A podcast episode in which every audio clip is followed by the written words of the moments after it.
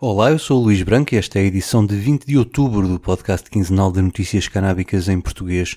O 4 e 20 sai nos dias 4 e 20 de cada mês no esquerda.net e na tua aplicação de podcasts. Subscreve também os outros podcasts no esquerda.net, como o Alta Voz, com leituras longas de artigos, os Cantos da Casa com o melhor da música portuguesa, o Mais Esquerda, com registros de debates e conferências. E agora vamos às notícias.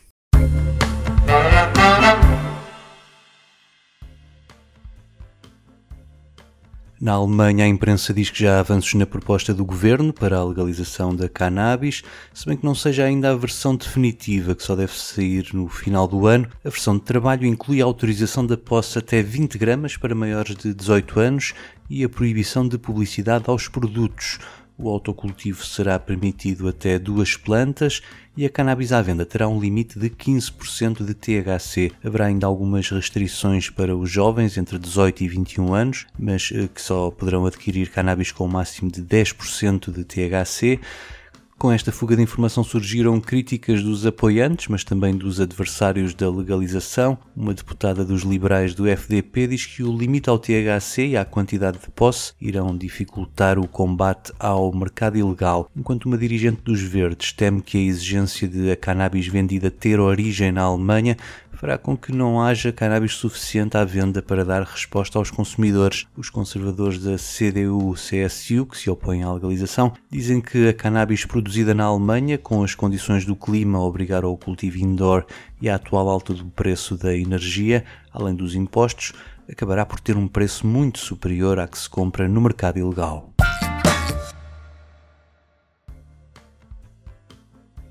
Do Brasil chegam mais notícias para centenas de milhares de doentes que usavam o canabidiol para alívio dos seus sintomas. Uma resolução do Conselho Federal da Medicina, publicada na semana passada, limita o acesso ao CBD apenas aos casos de epilepsia refratária em crianças e adolescentes com síndrome de Dravet e Lennox-Gastaut ou complexo de esclerose tuberosa. A resolução tem a validade de 3 anos e não só proíbe aos médicos a indicação do canabidiol ou da cannabis em qualquer forma para o tratamento de outras doenças, como também os impede de participar em conferências sobre o uso de produtos associados à cannabis fora do ambiente científico. A resolução anterior era de 2014 e escrita de forma mais genérica, referindo as epilepsias na infância e adolescência, mas não restringindo o uso a essas doenças. A proibição da prescrição da planta já constava dessa resolução. Para as associações de doentes, a restrição vem interferir nos tratamentos de muitos deles, além de proibir a, a propagação do conhecimento canábico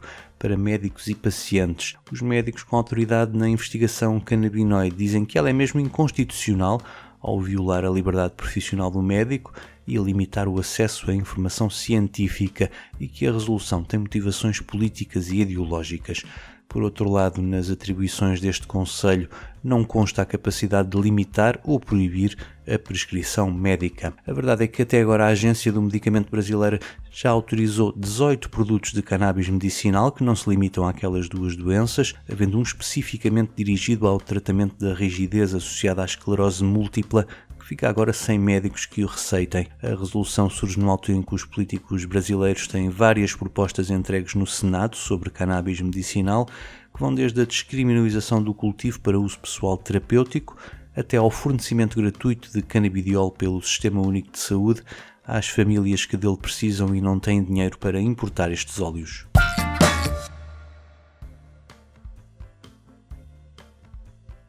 Nos Estados Unidos, o presidente Biden anunciou perdão federal para os condenados por posse de cannabis a nível federal e a abertura do processo de reclassificação da planta, que atualmente figura na tabela 1 das drogas mais perigosas e sem qualquer valor medicinal. A medida não vai tirar ninguém da prisão, pois não há detidos sob custódia federal por apenas posse, mas permitirá tirar do cadastro estas condenações que dificultam muito a vida a quem procura trabalho ou casa. Biden apelou também aos governadores que façam o mesmo aos condenados por crimes estaduais, o que em alguns estados que legalizaram a cannabis já tem vindo a ser feito nos últimos anos. Com este anúncio feito há poucas semanas das eleições intercalares, em que os democratas tentam recuperar o controle das duas câmaras, Biden procura aproximar o eleitorado jovem dos democratas e tem referido o tema nos seus comícios, embora da Casa Branca não tenha havido mais novidades dos passos que o governo irá dar a seguir sobre este tema. Por seu lado, Raul Gupta, mais conhecido como o drug czar da Casa Branca, veio reconhecer que é óbvio que a cannabis tem benefícios terapêuticos e que é importante seguir a ciência e ao mesmo tempo refletir essas mudanças no sistema criminal. Em entrevista à NPR, só não conseguiu explicar como é que vai ser o processo de revisão científica da cannabis para desclassificar a planta, quando o facto de ela estar na tabela 1 proíbe a investigação de que as agências federais precisam para tomar decisões.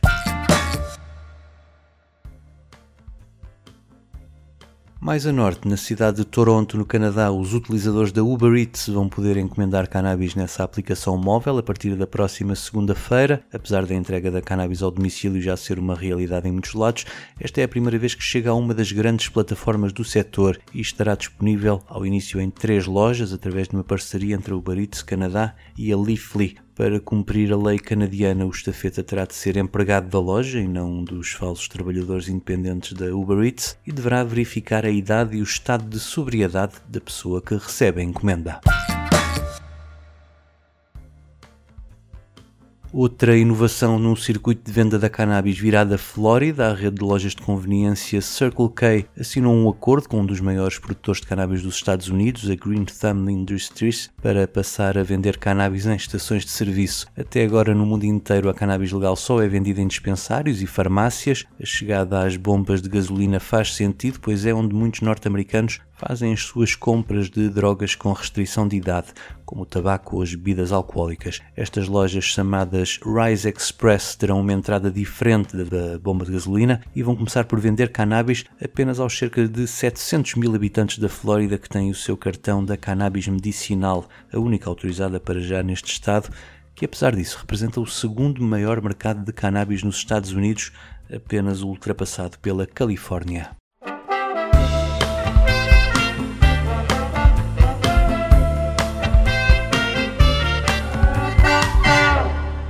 4 e 20 despede-se com um momento musical. Arrancou ontem em Lisboa o Festival Womex 2022 com conferências, filmes e concertos de músicas do mundo.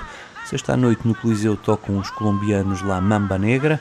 Fiquem com este La Compostura. Eu volto no dia 4. Até lá.